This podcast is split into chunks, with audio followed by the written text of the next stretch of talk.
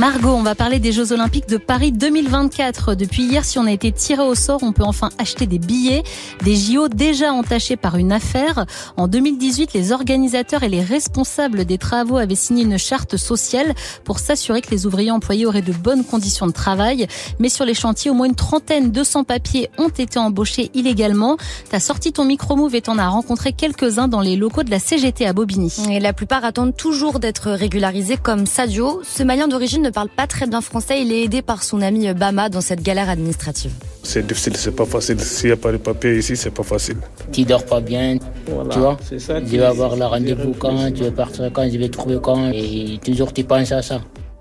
Et s'ils demandent à être régularisés, c'est parce qu'ils ont tous travaillé pendant des années sur des chantiers en France et ces derniers mois sur ceux de Paris 2024. Euh, Mais ils n'étaient pas déclarés, pas de contrat de travail, ni de fiche de paie, encore moins de jours de repos.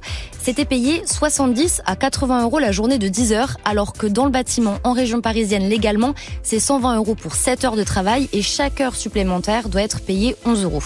En plus, les conditions de travail étaient très difficiles, euh, comme l'explique Moussa, qui était manœuvre pour la construction du village des athlètes en Seine-Saint-Denis. Le montage qui est là-bas, s'il tombe en panne, je monte le gravier, le sable, le ciment, l'eau sous l'escalier à pied. De 7e étage jusqu'à 12e, ça, on n'imaginait pas que ça passait passer là-bas. On croyait, comme c'est le sentier des JO, ça va faire différence avec d'autres sentiers. Comme ils ont dit, c'est JO. JO, tout devait être parfait, euh, normal, correct, mais c'est le contraire. Des semaines donc à porter des charges lourdes sur plusieurs étages, obligés euh, de manger des repas froids et de se changer dans des vestiaires inondés en plein mois de décembre. Selon Bama, les chefs d'équipe savaient qu'ils n'avaient pas de papier et ils en profitaient. Des fois, midi, on mange même pas midi. 13h, tu vois, tu viens, tu manges 15 minutes, après tu recommences encore. Il y avait une pression de, de faire vite Bien sûr, il y a la pression. Il y a du manque de respect aussi, tu sens.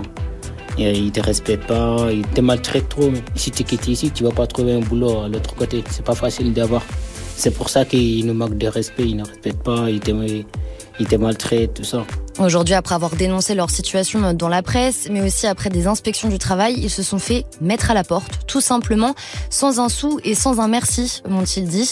Ils survivent grâce à la solidarité de leur communauté en France. Et qu'est-ce qui va se passer maintenant? Alors, ils vont tout faire pour récupérer tout l'argent qu'ils auraient dû gagner, et ils peuvent compter sur l'aide de la CGT Seine-Saint-Denis, qui est déjà en train de plancher sur une trentaine de dossiers pour les prud'hommes, le tribunal du travail en quelque sorte. Alors là, on a parlé des chantiers pour Paris 2024, mais le leader de la CGT 93, Jean Jean-Albert Guidou insiste, profiter des travailleurs sans papier, ça se fait beaucoup trop dans le bâtiment. Il n'y a pas les chantiers des JO d'un côté, les autres chantiers de l'autre. Ce sont les mêmes entreprises, c'est le même système d'exploitation des travailleurs qui est à l'œuvre. Et ça, ça s'explique en partie par le fait que les grands groupes délèguent une partie de leurs activités à des plus petites sociétés. On appelle ça la sous-traitance.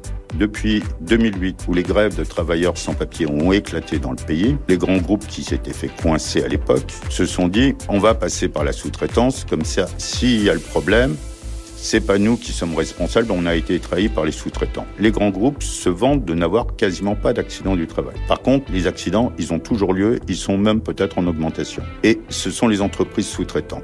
Lorsqu'il y a un accident du travail, on fait sortir le gars et on lui dit tu te démerdes. Comme il n'est pas déclaré, il n'apparaît pas sur le registre du personnel.